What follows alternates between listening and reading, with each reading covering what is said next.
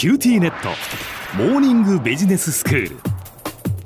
今日の講師は九州大学ビジネススクールでマーケティングがご専門の広垣光則先生です。よろしくお願いいたします。よろしくお願いします。先生今日はどういうお話でしょうか？はい、あの、今回はですね、あの、広告だとか、あとあの、パッケージに印刷される人物とか、あの、キャラクター、まあ、そういったあのものの、あの、視線の違いがですね、消費者の購買行動に与える影響についてお話をしたいと思います。はいえその印刷されている人物の視線がどこを向いてるかとかそういうことですか？すね。簡単に言えば、購入者側に視線が合わさっているか、そうではないかっていう状況ですね。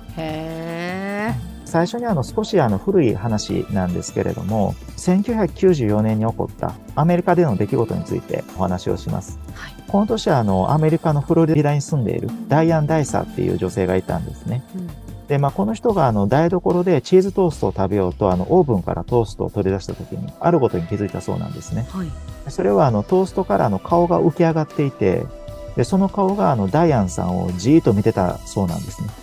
それはそのトーストの焼き目がそう見えたってことですか？そうですね。あのはあ。焼き目が人の顔に見えて、しかもそれを自分をじっと見つ見めていたと。あまあ少なくともダイアンさんはそういうふうにあの感じたんですね、うん。はい。で、それからあのカジノでなんか7万ドルが当たったりだとか、まああのすごくいいことが舞い込んだらしいんですね。ほう、まあその後、あのその人の顔が浮かんだっていうトーストをですね、なんかどうもこの人何年間もそのトーストを大事に取っておいたらしいんですけれどえ？も、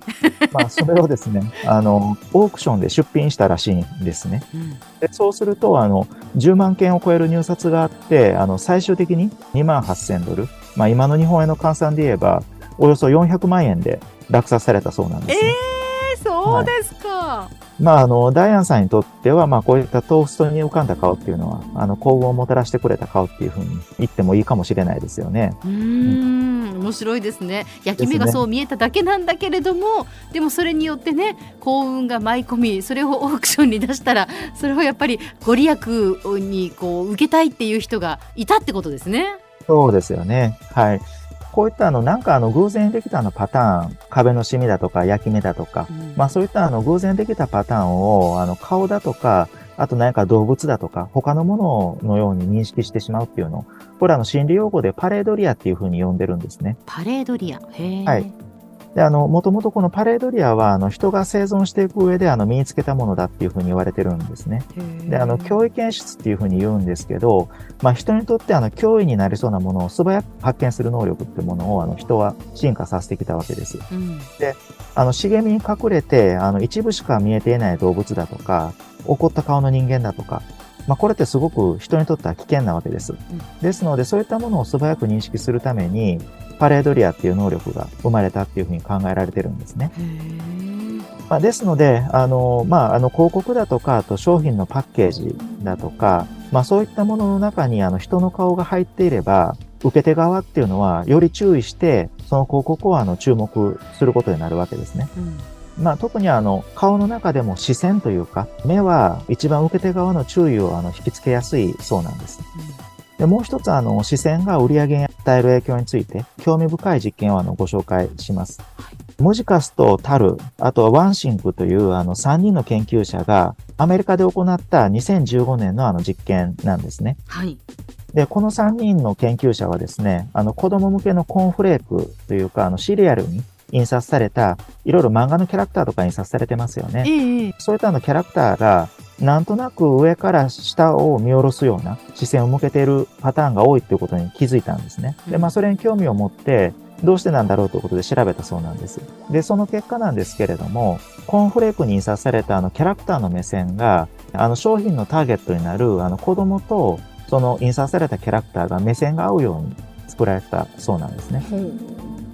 で、あの、この3人のあの研究者の実験でもですね、シリアルのマスコットキャラクターがですね、その視線を子供たちに向けてるっていうバージョンと、子供たちではなく他のものに視線を向けてるっていうあのパターンで比較してみるとですね、子供たちにあの視線を向けているバージョンの方が子供たちに選ばれる確率が13%も高くなったそうなんですね。えー、そんなに違ったんですね。やっぱり視線が合うと子どもたちも、うん、なんか買おうかなって 思うっていうことなんでしょうね。なんかどうもそのようですね。うん、ただですね、あの、お客さんの方に視線向けてる方が必ず効果的なのかっていうと、まあそうとも言い切れないようなんですね。はい別の研究であの、ガネッサ・パトリックっていう人がアメリカで行った実験があるんですね。うん彼女はですね、2007年から2019年の間にかけて、まあ、使われた世界中の広告を分析したんですね。で、それによると、消費者側に視線を向けた広告っていうのは12%に過ぎなかったそうなんです。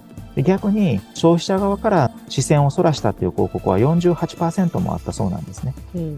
では、どうしてあの広告モデルがですね、視線を逸らす広告の方が多いのか。まあ、それを検証するために、あの、彼女はあの5つの実験を行ったんですね。はいで、まあ、その結果の分かったことなんですけれども、消費者というか、まあ、あの、広告の受け手側にとっては、広告のモデルさんとか、あとキャラクターとか、まあ、そういった人らのあの、視線が反らされている方が、広告があの、語るようなストーリーに入り込みやすくなったそうなんですね。へえ。はい。なんかあの、特にあの、感情的な広告では効果が高かったようなんです。まあ、実験を行ったあの、このパトリックの説明ではですね、演劇であの、俳優が観客側に目線を合わさないっていうのと同じ効果なんだっていうふうに説明してるんですね。うんまあ、つまり、観客にとってはですね、あの、俳優と視線が合わないっていうことで、演じられている架空の空間をあの、客観的に観察する。で、それと同様な効果が広告であの、生じたんだっていうふうに説明してるんですね。実験では逆に、情報の発信側の信頼性を高めたいときには、広告モデルの視線が、まあ、受け手側、お客さん側に合わさった、まあ、視線を合わせた広告の方が、効果が高いということが明らかになってるんですね。では先生今日のまとめをお願いします。はい、えっ、と、本日は、あの、広告モデルの視線が、あの、広告の受け手側に与える影響について、あの、お話をしました。広告主にとって自分たちの世界観だとか、まあ、ストーリーに共感してもらいたいっていうふうに考える場合は、まあ、広告モデルの視線を受け手側から反らす方が効果的なんですね。で、広告主にとって、あの、自分たちが発信する情報の信頼性を高めたいっていう場合は、逆に広告モデルは受け手側と視線が合うように作った方がいいっていうふうになるわけです。今日の講師は九州大学ビジネススクールでマーケティングがご専門の広垣光則先生でした。どうもありがとうございました。ありがとうございました。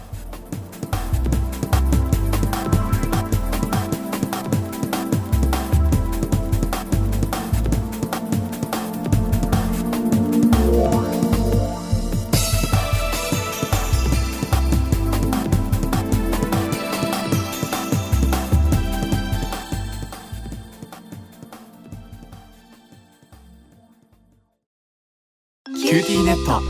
お乗り換えのご案内です。毎月のスマホ代が高いと思われているお客様 QT モバイルにお乗り換えください。あなた乗り換えるわよ。お父さん早く。乗り換えるなら今格安スマホの QT モバイル